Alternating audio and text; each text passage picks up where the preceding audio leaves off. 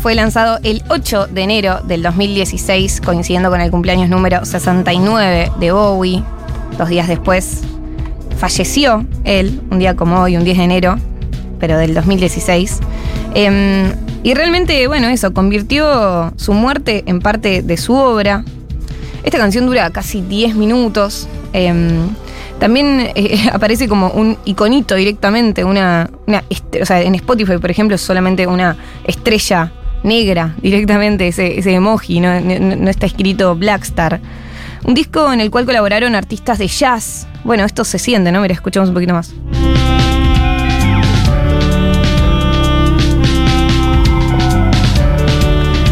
Hay una nota muy linda eh, de la revista Rolling Stone, sí, como muy compleja también, en la cual cuentan que eh, durante el 2014 Bowie estaba yendo a bares de jazz eh, en Nueva York y en un momento se encontró con unos músicos que, le gustaron mucho y meses después le mandaron, le empezaron a, intercambiar mails, estos músicos de jazz tipo no lo podían creer, tipo que es este Bowie el que me está escribiendo Eh, y tiempo después serían los que colaborarían en su último disco, Blackstar, que suena de esta forma.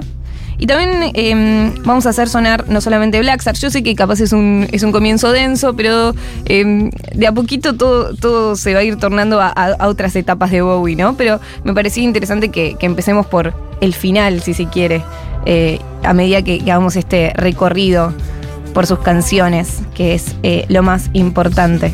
Eh, vamos a escuchar Lazarus, también, canción que salió como single de Blackstar, de Mon. Un disco con densidad. Lógicamente, ¿no? Habla de, de la muerte, de transitar una enfermedad.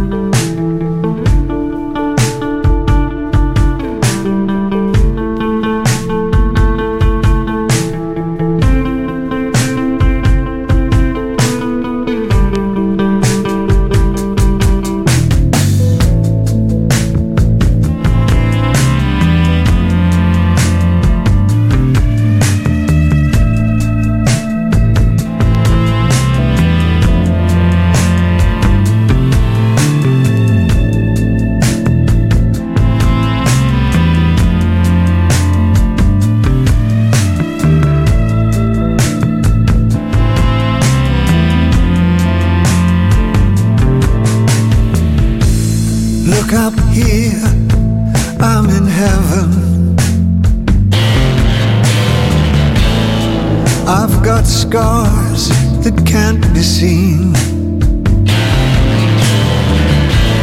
I've got drama, can't be stolen.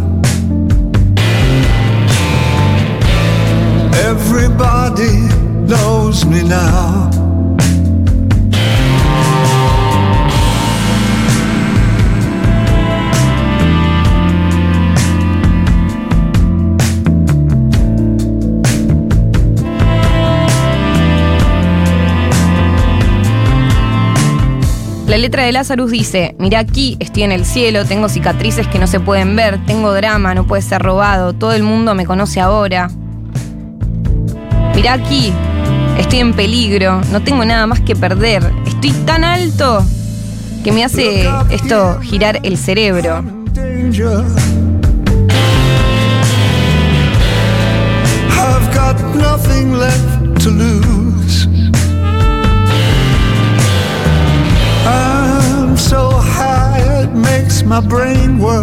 Esa situación de no hace muchos años, en el 2016, Drop del myself 8 de enero, que cumple años Bowie, que ese mismo día salga Blackstar, dos días después, a medida que, capaz hay much- muchas personas que escucharon ese mismo día el disco, pero a medida que pasaron esos dos días que decís tipo, bueno, qué bueno, esto de Bowie, 10 de enero fallece Bowie y todas estas canciones, nada, toman, otro, otro plan, se llevan a otro nivel, ¿no? Got to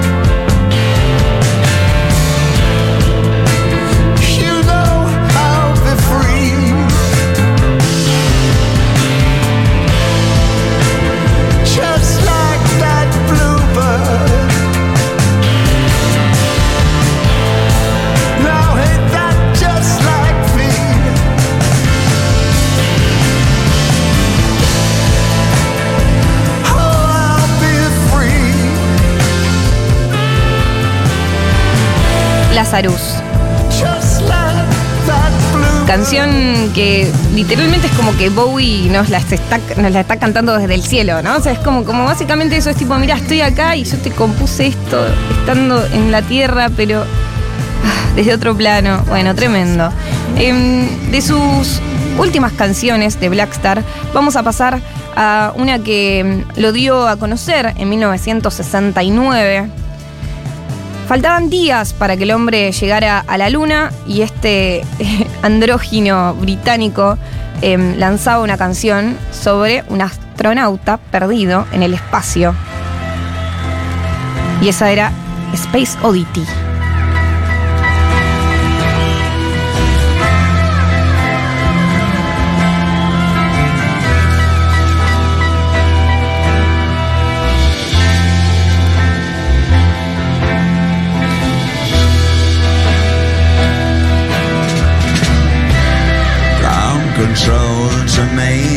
Tom.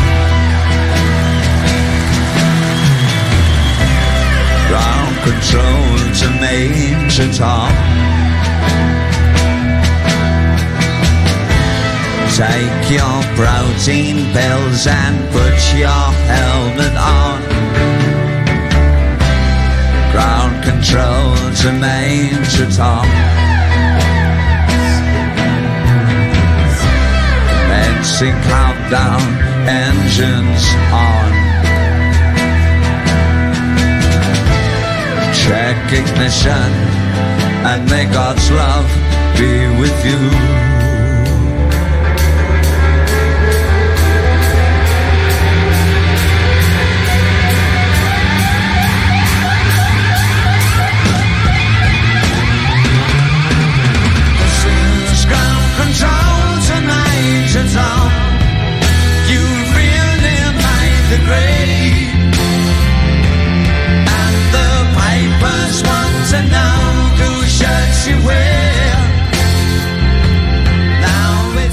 En una entrevista Bowie dice sobre esta canción, está relacionada conmigo mucho más que cualquier otra cosa que hubiera escrito hasta ese momento. Habla de los miedos sobre mi propia inseguridad social y emocional. Ese sentimiento de aislamiento que tenía desde que era pequeño empezaba a manifestarse por sí mismo. em, haciendo, y él como se sentía como en ese lugar de, del astronauta también, de ese Major Tom. Bien, pasamos a otra etapa de Bowie, otra etapa de, su discografía. Nos vamos con The Man Who Sold the World. El The Man Who Sold the World, la traducción es El hombre que vendió el mundo.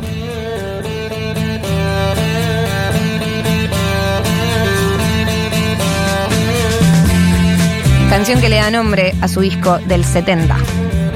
We passed up on the stand. We spoke of was and when. Although I wasn't there, he said I was his friend, which came as some surprise. I spoke into his eyes. I thought you died alone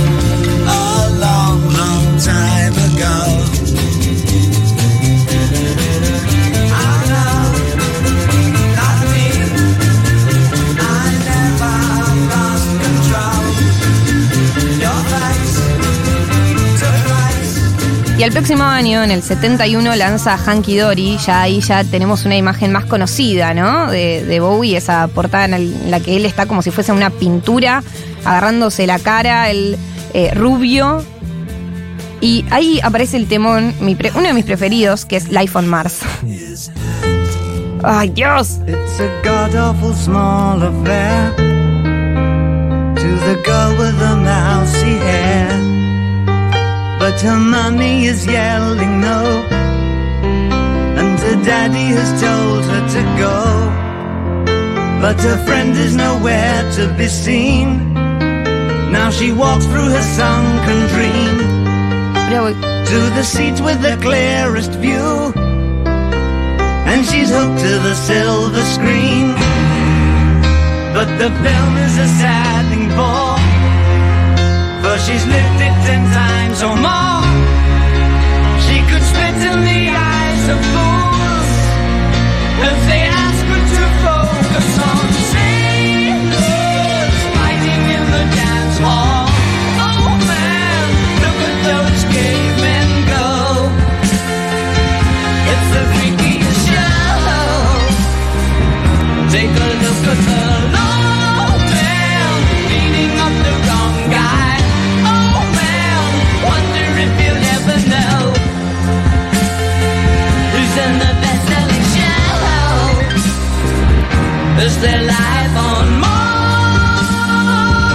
En ese disco Hanky Dory del 71 no solo está Life on Mars, sino también All You Pretty Things, que suena de esta forma.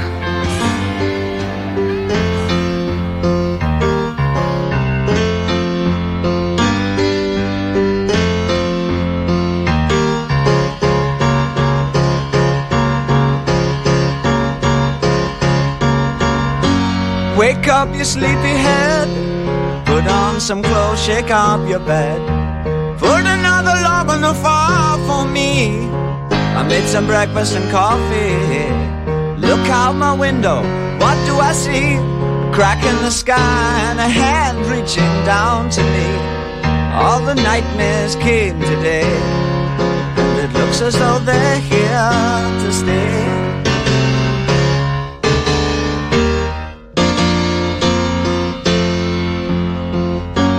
What are we coming to? No room for me, no fun for you. I think about a world to come where the books were found by the golden ones, written in pain, written in all by a puzzle man who questioned what we were here for.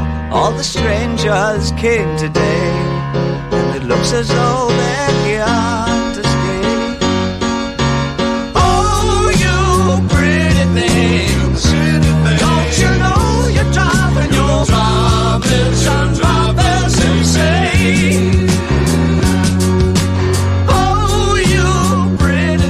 el 72 lanza mi disco preferido, The Rise and Fall of Ziggy Stardust and the Spiders from Mars. Claramente no vamos a llegar a picar todo lo que queríamos picar. Llegó Federica Baeza y ya va a entrar en el estudio. En breve vamos a charlar un poco de eh, lo público en la cultura de nuestro país, la importancia del Estado en la cultura de nuestro país. Em, pero no queríamos dejar de, homenajear a, a Bowie. Em, nos vamos a The Rise and Fall of Ziggy Stardust. Particularmente a la canción. ¿Qué les parece si vamos con Starman? También un poco.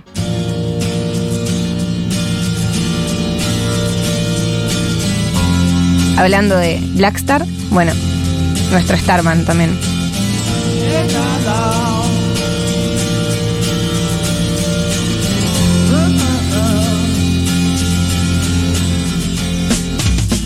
Didn't know what time it was, the lights were low. Oh, oh. I leaned back on my radio. Oh, oh. Some cat was laying down some rock and roll, not a soul. Then the loud sound it seemed to fade. Came back like a slow voice on a wave of fade.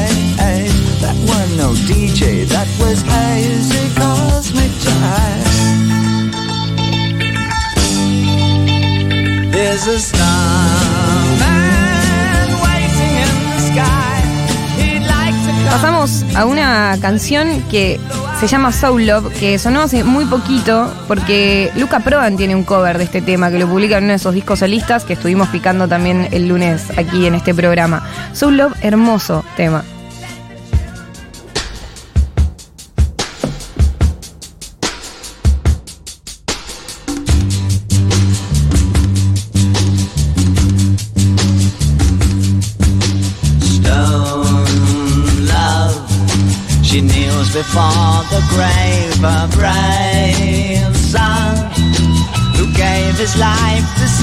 A slogan that hovers between the headstone and her eyes, for they penetrate her grieving. You love a boy and girl that talking new words. That only they can share in you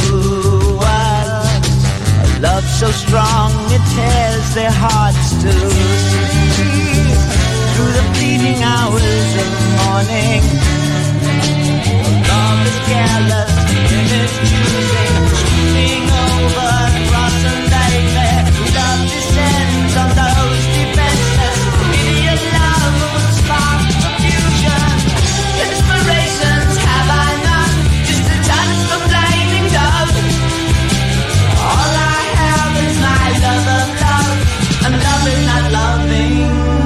Increíble. Y este disco de Rise and Fall of Ziggy Stardust and the Spiders from Mars es larguísimo. Em, también tiene Five Years, es la canción con la que abre el álbum Bowie.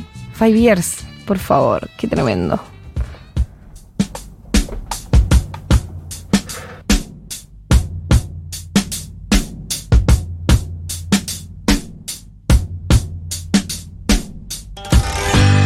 pushing through the market square. Many mothers sighing. News had just come over. We had five years left crying. News guy wept and told us Earth was really dying cried so much his face was wet. Then I knew was not lying. I heard telephones, opera house, favorite melodies. Saw boys, toys, electric irons, and TVs. My brain hurt like a warehouse, it had no room to spare. I had to cram so many things to store everything in there, and all the fat, skinny people.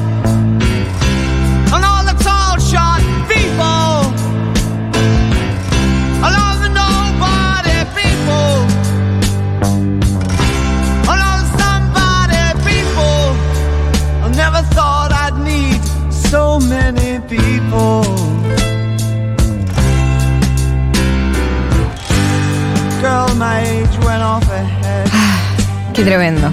Bien, no nos queda, no tenemos tanto tiempo. Está Federica Baeza para entrar al estudio. Ya haremos otro especial de Bowie, quizás haremos una parte 2. Vamos a escuchar completo Munich Daydream. Mañana parte 2 ya fue.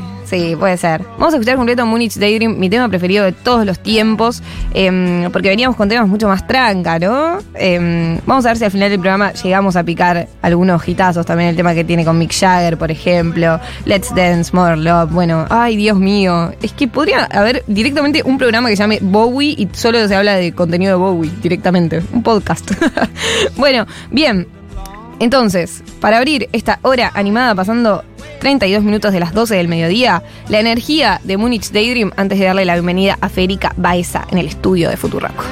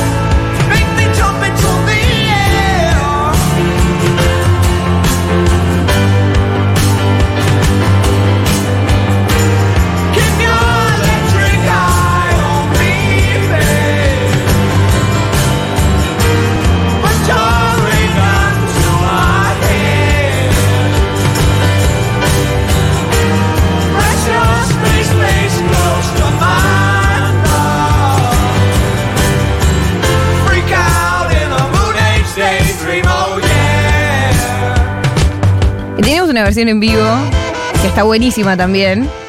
Pero vamos con la versión original que aparece en este discazo del 72 de Bowie, The Rise and Fall of Sea, Stardust and the Spires from Mars. Ahora sí, Munich Daydream. I'm an alligator. I'm a mama, papa coming for you. I'm the space invader. I'll be a rock and rollin' bitch for you.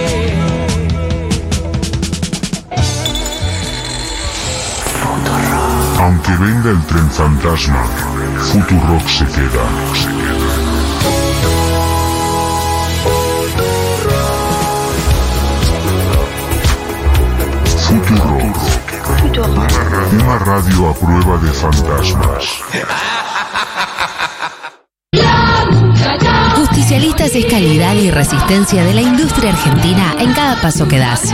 Un calzado confeccionado con auténtico cuero vacuno y la mejor materia prima nacional. Porque cuando elegís qué ponerte, también estás haciendo política. Nada mejor que calzado justicialistas. Sí, justicialistas. De la cabeza a los pies.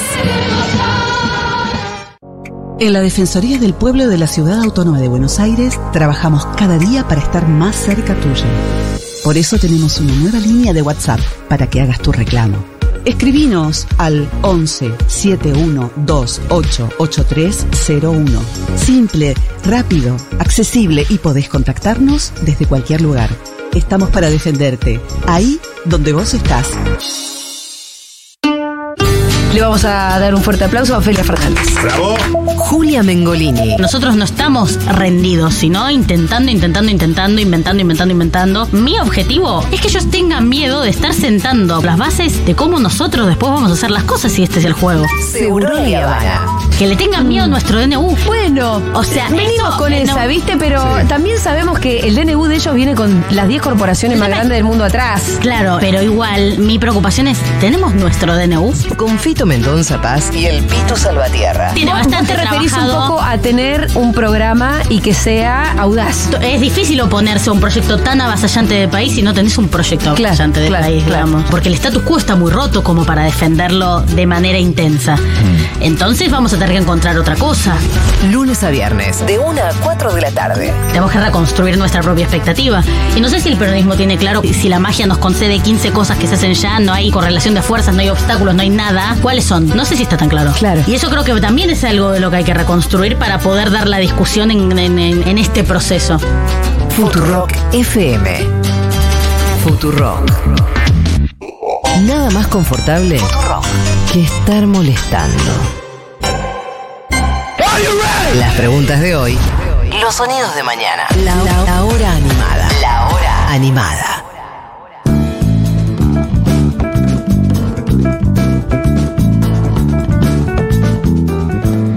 12.39 y como les prometíamos, vamos a hablar de la importancia de lo público en la cultura de nuestro país. Ayer hubo un abrazo al Fondo Nacional de las Artes, eh, todo esto producto de la llamada ley Omnibus, que mm, bueno, el Poder Ejecutivo quiere llevar a cabo. que le quiere sacar? Quiere destruir el Fondo Nacional de las Artes, quiere eh, afectar al INCA, al INAMU, eh, la ley del Nacional del Teatro también. Y queríamos hablar con eh, alguien eh, que esté rela- relacionada en primera persona con el trabajo en la cultura, en lo público, con la importancia del Estado en las políticas culturales. Y estamos con Federica Baeza. Ella es exdirectora del Palais de Glass, es, doctora en Historia y Teoría de las Artes en la Universidad de Buenos Aires y se dedica a la investigación, a la crítica y a la curaduría. Eh, ya le damos la bienvenida. Bienvenida, Federica, ¿cómo estás? ¿Todo Muchas bien? gracias, un placer estar acá con ustedes eh, y hablar de este tema, la verdad, tan central. Bueno, como vos misma dijiste, ayer fue el abrazo al fondo y, y bueno, nada, claramente se ve como la ultraderecha está muy interesada en desmantelar estructuras de funcionamiento de la escena de las artes, ¿no? Eh, en nuestro país desde la esfera de lo público. Entonces es central un poco nada. Por un lado, informar bien, porque hay mucha desinformación, se dicen muchas cosas muy incorrectas, ¿no? Es decir, por ejemplo, típicamente se menciona mal cómo es el funcionamiento del fondo, de dónde provienen sus recursos. Es decir, bueno, con esta estrategia mucho de hay que priorizar otra cosa. En realidad lo que no se dice, por ejemplo, es que el fondo, bueno, es una institución creada ya hace muchísimos años. No es además una institución que se haya creado, por ejemplo, en un gobierno peronista. Es decir, fue un- un- uno de, digamos, de, de las iniciativas del 58 de lo que fue en realidad la, mal llamada Revolución Libertadora. O sea, son estructuras inclusive que desde un costado ideológico en su creación no es que han sido especialmente progresistas, aunque con la evolución del tiempo por suerte se han ampliado mucho y han logrado llegar a muchos artistas. Por ejemplo, en relación al tipo de funcionamiento, entonces, eh, en realidad el fondo mayoritariamente no se financia con aportes del Tesoro Nacional, es decir, con el dinero de los contribuyentes. Con la famosa tuya. Con la tuya. O sea, el Fondo Nacional de las Artes no es con la tuya, contribuyente. No, en realidad es un fondo público, digamos, pagante, que eso es, todos los, los derechos de autoría que van cesando por la legislación a partir de determinados años, ¿no? Se, se estipula 70 años, todo lo que tiene que ver con los dividendos de las adaptaciones, de las traducciones, de las vueltas, de las reproducciones de las imágenes, en fin, todo ese fondo, más lo que se invierte, más, las inversiones que se hacen en ese fondo, terminan sustentando las digamos, los subsidios y los préstamos que el fondo da. Claro. Un poco siempre la idea fue que los grandes artistas logren de ese modo, de algún modo, apoyar a, los creadores que surgen en la escena del arte. Y eso es, bueno, tampoco, y me parece que es importante señalar, ¿no? Así todo el tiempo oh, frente a, las pretensiones de, de la privatización o del cierre, de, de un montón de instituciones, todo el tiempo estamos defendiendo "Ah, tal lugar es rentable, o tal lugar no, no, no requiere de fondos del Tesoro Nacional, o tal lugar. Y eso es una discusión que desgraciadamente también un poco nos pone en la agenda de ellos, ¿no? Y eso es algo que a mí me gustaría como un poco volver a pensar por qué es importante que la escena de las artes ten- tenga un lugar público. Y, bueno, nada, un poco habíamos dicho que, que- yo les cuento un poco cómo fue mi, experiencia como directora del Palais de Glass. Y ahí, ahí me parece un, un ejemplo interesante para pensar estas problemáticas de por qué es importante que lo público esté presente en la escena de las artes. Y una cuestión es, el Palais de Glass tiene, digamos, un- una política cultural central, que es el Salón Nacional. El Salón Nacional es un premio que se da hace más de 110 años, o sea, nació en 1911, eh, muy cercana a la generación del 80, ¿no? Es decir, bueno, aquello que le gusta reivindicar a nuestro presidente. Y ese premio tenía ya una tradición que era que los jurades que dan pre, que, que distinguen a los artistas surjan del voto en, en cierta medida de los artistas que participan de los salones, ¿no? Es decir, cuando vos te escribías, veías un listado de, jura- de, de posibles jurades y ahí anotabas a quienes te interesaban que valían tu obra, ¿no? Que eso era un proceso interesante porque lo que hacía era un poco democratizar esa institución. El asunto fue que un poco a partir de los años y las décadas, el salón de algún modo se había desconectado en, de- de- en algo, en esa esencia participativa. Esto quiere decir, pocas instituciones, se presentaban pocos jurados, el proceso no era tan transparente, eh, además los jurados precisaban estar avalados por otras instituciones como asociaciones de artistas, etcétera, etcétera, y las asociaciones que participaban cada vez eran menos, ¿no? Es decir, y un poco el eje de, de los cuatro años de trabajo junto al equipo del museo fue ampliar esa, esa situación, ¿no? Es decir, hemos primero medir, tener encuestas, tener números, tener datos, saber a qué gente está llegando, cuáles son los perfiles de los artistas que vos estás apoyando, ¿no? Eso es algo central. Y eso es algo que pasa mucho, ¿no? En, muchísimas políticas de Estado, ¿no? Es decir, un poco también todos estos cierres de, de institutos, de, instituciones, lo que nos empiezan a, a- a negar es la posibilidad de entender cómo es la fisonomía del campo del arte, ¿no? Es decir, también cuando lo público se hace presente, lo público tiene la exigencia de, a ver, ¿cómo decirlo? La responsabilidad pública, es decir, yo tengo que dar cuenta de lo que hago y hacia dónde van las- los estímulos que proyecto, ¿no? Entonces, un poco el salón empezó en ese primer momento de, de- de mi gestión a tomar datos, a tomar encuestas, a tratar de entender y cruzar, ¿no? Es decir, los perfiles de los artistas, cómo afectan sus por ejemplo, eh, su inserción en la educación formal, cómo afecta sus coordenadas socioeconómicas, cómo afectan sus identidades de género. No, en el caso del salón, es decir, había sido ya estudiado antes por teóricas, por ejemplo, como Andrea Junta, que tenía un sesgo muy marcadamente masculino. Que de hecho el mercado del arte en las artes visuales sigue siendo esencialmente marcada por esos sesgos de género. Es decir, hoy en día, por ejemplo, les artistas, salvo algunas excepciones como Marta Minujín o Liliana Porter, pero esas son las menos, las cotizaciones en el mercado del arte, digamos, libre, a su, a su propio flujo, por decirlo de algún modo, premian y reproducen trayectorias artísticas masculinas, porque hemos sido criadas por una historia del arte que todo el tiempo ha puesto a, digamos, los hombres cis, los hombres asignados como tales al nacer, como el centro de ese gran discurso de la historia del arte. La historia del arte hace muchos años, afortunadamente, se está reescribiendo fuertemente y está empezando a mostrar que sus secuencias, sus lógicas son muy distintas a las que yo, por ejemplo, aprendí hace 20 años. Claro.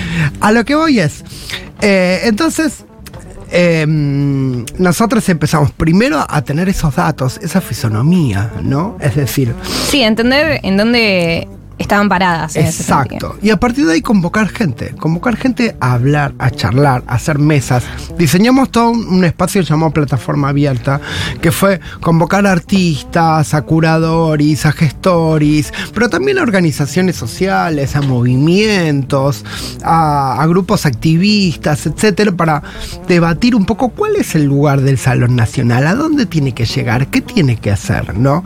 Eso está, por ejemplo, si ustedes se fijan en los catálogos que hemos que, est- que están disponibles, digamos, en, en la página web y en las redes del Palais de Glass, van a ver que todo ese proceso quedó cristalizado, grabado, así como toda la información, los datos, las estadísticas, etcétera, etcétera. Y a partir de ahí se diseñaron políticas específicas, que lo que hicieron fue tratar de llegar a esas personas que tenían menos posibilidades. Y esas menos posibilidades muchas veces estaban marcadas por ejemplo, por la extensión territorial, ¿no? Es decir, hay escenas en el país donde las instancias de formación eh, son mucho menores, las instancias de circulación son muchas menores, no ¿De qué- existen mercados de arte. ¿De qué ramas del arte eh, estamos hablando? En el caso del Salón Nacional de las Artes Visuales. Claro.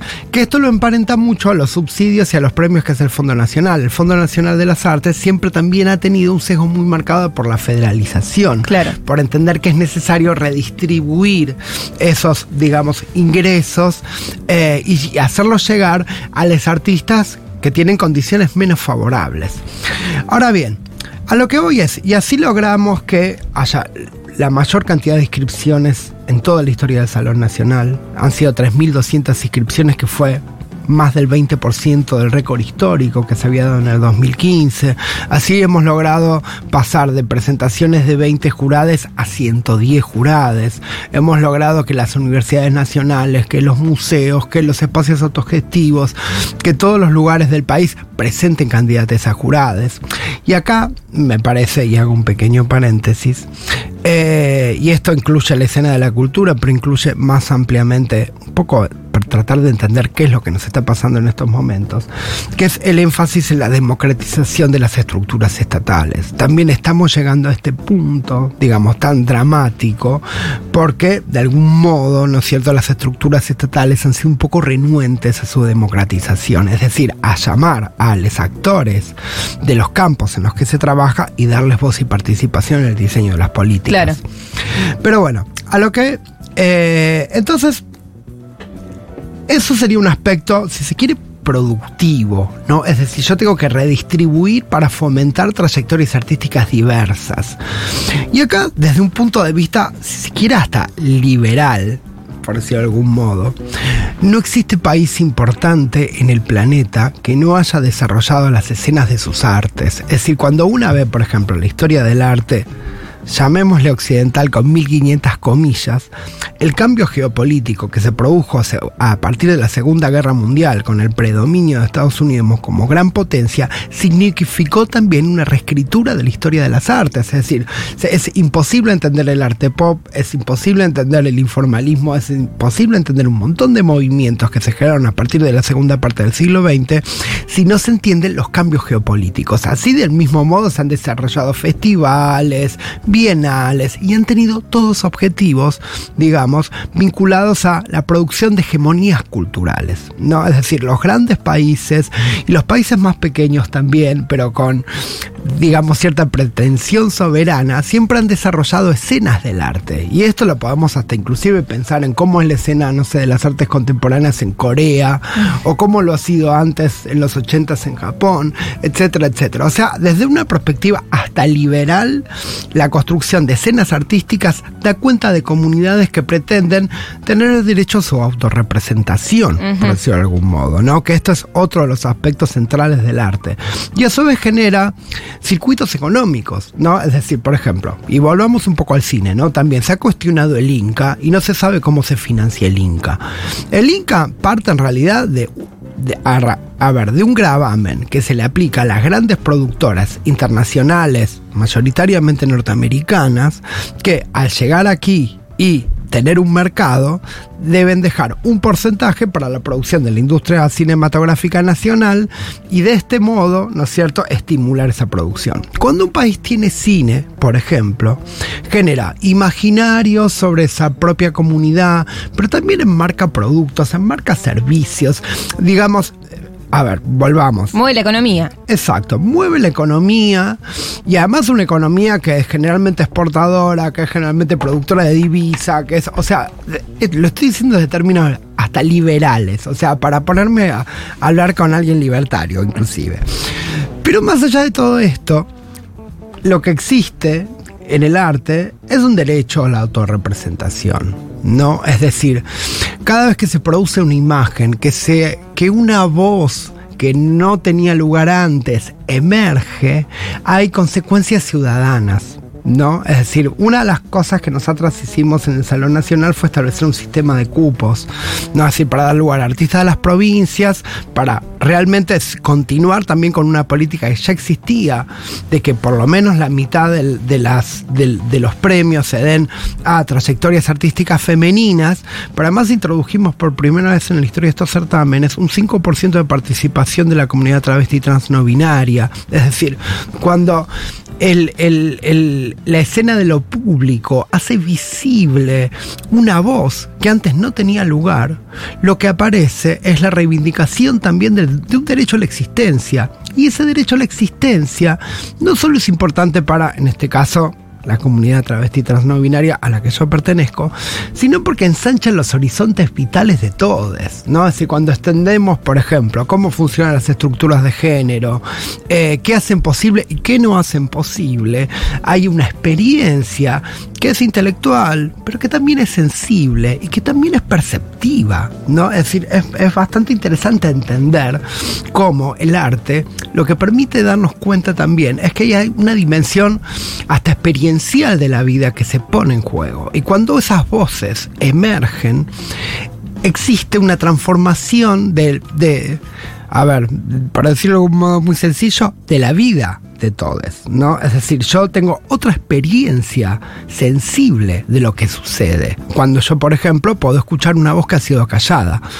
Eh, entonces, el arte tiene esa dimensión. Y simultáneamente, un arte interesante, un arte que conmueve, un arte que es digamos, rico desde su aspecto, por ejemplo, de sus lenguajes, de sus posibilidades, etc., es un arte diverso, es un arte amplio, es un arte que da lugar a esas voces. Y eso el mercado por sí solo no lo genera. Es decir, si nosotros dejamos a la producción artística solo a los movimientos, digamos, que producen los mercados, lo que vamos a obtener es un arte más empobrecido, es un arte más pequeño, es un arte sobre solo donde solo unas voces van a tener lugar y muchas otras no lo van a tener. En definitiva es un empobrecimiento general de la escena, lo cual es bastante injusto, por otro lado, porque la capacidad de generar apropiación, propiedad, esté respaldado por el Estado. Es decir, y acá me voy a poner, que alguien pueda, por ejemplo, eh, desarrollarse, siempre en algún punto tiene una implicancia que tiene que ver con el Estado. En realidad el Estado siempre está presente. Es muy lamentable ver ahora, ¿no? Por ejemplo... Hasta en la ausencia no está presente. hasta en la ausencia, pero por ejemplo, ahora, estas últimas semanas, ¿no? Con las primeras manifestaciones que se han hecho, hemos visto las fuerzas de seguridad en la calle, ¿no? Y yo pensaba, esto es un estado presente, es un estado presente. El problema es cuál es el lugar que queremos que el Estado tenga. Si queremos que tenga un lugar en el que colabora en los procesos de concentración, en los procesos de concentración económicas, pero también en los procesos de concentración simbólicas, ¿no? Es decir, que esto tiene que ver con esto que digo, qué voces se hacen presentes y cuáles no se les da lugar. Eh, el Estado finalmente es la infraestructura que hace posible que eso suceda también. El tema es decidir si queremos un Estado que propenda a, niveles de mayor igualdad o queremos un Estado que respalde la concentración y la inequidad. Eso es un poco lo que se pone en juego. Y el arte siempre tiene algo que decir sobre eso. Aunque parezca que no, aunque parezca que estamos viendo una obra que es un moñito rosa con un cinto, con un- una cintita y no sé qué, el arte está hablando de algún modo de voces que se hacen posible y de otras que no. Ese es un aspecto central. Y lo que se produce en el arte eh, es por definición también lo que permanece como un archivo de la cultura. Es un modo de, de releer nuestra historia. Por eso las políticas del Salón Nacional eran importantes cuando dábamos premios, cuando intentábamos llegar a esos artistas que estaban fuera de lo que el mercado podía respaldar o, visibilizar, porque además sabemos que luego esos premios constituyen colecciones públicas y esas colecciones públicas son grandes archivos culturales que permiten entender la historia que permiten volver, digamos, sobre ella y encontrar otros sentidos posibles, ¿no? Es decir, un poco lo que está haciendo la ultraderecha es, eh, es tratar de, de, primero, de quitarnos información sobre cómo es el campo, darnos menos herramientas para trabajar y a su vez es un poco, digamos, eh, cierto modo de hipotecar eh, el conocimiento y la experiencia sensible que tenemos sobre el mundo releyendo esa historia, ¿no? Eso es un poco un aspecto dramático. Estamos en situación y en condición, yo creo que sí, de, de enfrentarlo. Eh, pero es importante entender todas las implicancias que tiene y no solo de responderles a ellos con lo que hacen, ¿no? sino tra- tra- también tratar de, de- de- Poner nuestra agenda. de poner nuestra agenda. Por eso yo señalo tanto de que lo importante que es entender que la escena pública tiene una que ser una escena democrática. Es decir, y eso es un poco, y perdón que me creo que me voy medio por las ramas, pero un, un poco eh, parte de toda esta tragedia que estamos viviendo es la emergencia de un personaje que se ha presentado como alguien común como salido de los ámbitos profesionales de desempeño político. Y lo que se revela cada día más, hasta para sus propios votantes, es que esto ha sido una trampa. Y que esa persona supuestamente común, en realidad lo que está haciendo es, una vez más, instrumentalizar eh, las estrategias de la gente que en gran parte domina la escena de, de nuestra comunidad. Y lo hace también en la cultura. Pensemos que muchas de estas grandes personas beneficiadas con las políticas públicas son también personas coleccionistas, son personas que tienen museos, es decir, son personas que inciden directamente en la cultura. Que no pensemos que esas personas, por ejemplo, no les importa el desarrollo cultural. Sí, claro que les importa. Y, y- y te puedo asegurar que invierten. Claro, el en desarrollo eso. cultural en pos del el mercado, básicamente. En pos del mercado y también en pos de un modo de entender cómo es la comunidad en la que estamos. Tratar de afincar ciertos sentidos posibles sobre otros, ¿no? Por ejemplo, la pretensión de tener una comunidad más igualitaria en la que cualquiera pueda decir, yo quiero ser artista, yo tengo una experiencia que está relacionada con la trayectoria de mi vida y quiero hacer que esa voz sea parte de la historia de mi comunidad. No, ese acto que es tan en un punto eh, siempre disruptivo, siempre revolucionario, porque la cultura cambia todos los días, ¿no? Cuando emerge una voz que se para y dice frente a todo lo que pensaron de mí, frente a lo que pensaron que yo no podía hacer, frente a los lugares que pensaban que yo no podía acceder, yo estoy aquí, yo estoy acá. Eh, y estoy acá para mostrarles eso, ¿no? Y desgraciadamente, eso es un poco lo que se está poniendo en juego, esa posibilidad transformadora que la cultura nos otorga y que es el espacio público en, el que, en la que lo garantiza en la medida que sea un espacio eh, que se democratice. Estamos con Federica Baeza, ex directora del Palais de Glass, eh, y hay una frase que me quedó mucho de, tu, de uno de tus reels. Eh, ¿Cómo es tu Instagram para que te vayan a seguir? Fed.bae. Em, que es el derecho a imaginarse como artistas, ¿no? Al fin y al cabo, mm, nada, o sea, es eso, es eh, sacar fondos del Estado o destruir esas instituciones del Estado que fomentan que haya personas de diferentes provincias que tengan la posibilidad de pensarse como artistas, ya sea de la rama la- de la que sea. em, eh, eh, al fin y al cabo les quita eso, ¿no? Como la- les quitan ese, ese derecho. Em, y ya como para ir cerrando, porque lamentablemente nos estamos quedando sin tiempo, mil disculpas. Em, no sé si querés decir algo más que, que- que te haya quedado en el tintero importante, pero de acá en más, ¿no? ¿Cómo te parece que se tiene que encarar la disputa? Como ya está, ya está pasando. Ya hay un gobierno que quiere cerrar el Fondo Nacional de las Artes, que quiere derogar la ley del teatro, que quiere que nada, que está pasando esto. Ya eh, se, pone el cuerpo, pero eh, ya con tu conocimiento dentro de las estructuras públicas. ¿Cómo, mm, cómo, cómo pensás que es viable? ¿Pensás que es realmente viable? ¿O pensás que eh, le- se le puede poner un freno? ¿Cómo, cómo lo ves eso? Yo creo que la ¿O cómo deberíamos activar? Yo creo que la estrategia general de este gobierno es presentar ciertas máximas para luego quedarse con algunas y que nosotros pensemos que esas unas que finalmente pudieron obtener estaban bien porque los objetivos de máximas eran muy altos. Yo estoy segura que, digamos, la lucha de la comunidad artística va a lograr preservar muchas de estas instituciones. El problema es cuáles van a caer. Y yo creo que eso es un poco lo que hay que mirar.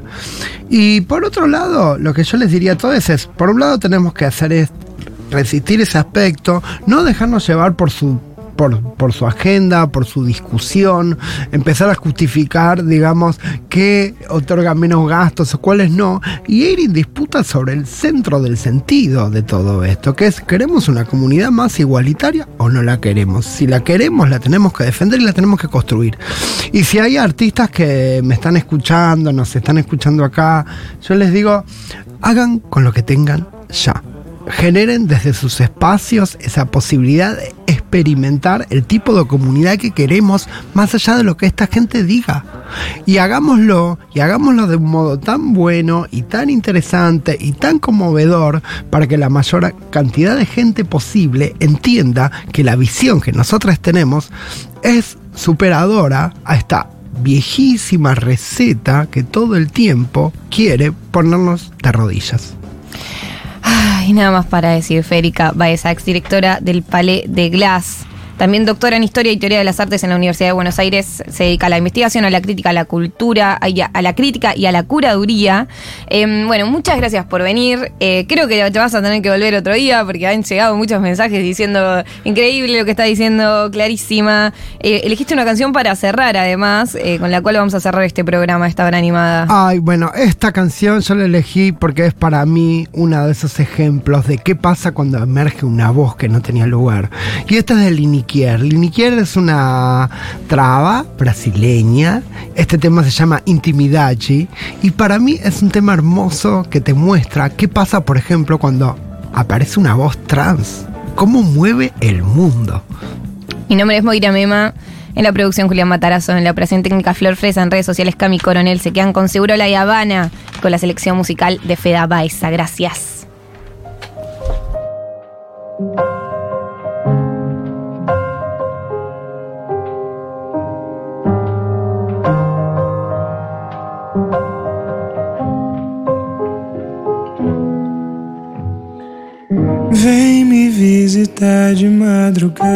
Coloca tua mão em mim que eu deixo. Sem pressa você chega e fica, eu finco afeto nesse peito. Três dias sendo leito, mamando no peito desse calor que é bom.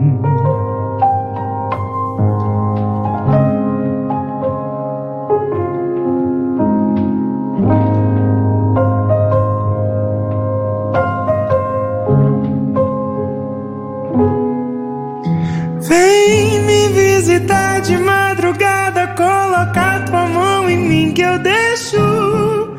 Sem pressa você chega e fica, eu finco afeto nesse peito. Três dias sendo leito, mamando no peito desse calor que é bom. Sei que eu tenho dom de dar mergulho com olhar. Pega e dirige pra casa no dia também. Que o nosso carinho não dói em ninguém. Sou tua amiga, amante, serpente, meu doce bem.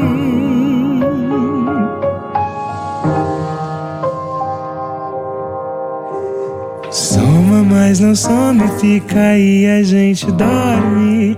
Incenso a casa com alecrim, cê segue a vida, eu sigo assim na estrada, no trem, de Berlim a Belém. Mas não some, fica aí, a gente dorme. Incenso a casa com alecrim, cê segue a vida, eu sigo assim na estrada, no trem, de Berlim a Belém. O que é que é tirar um tempinho pra ficar mais perto de mim?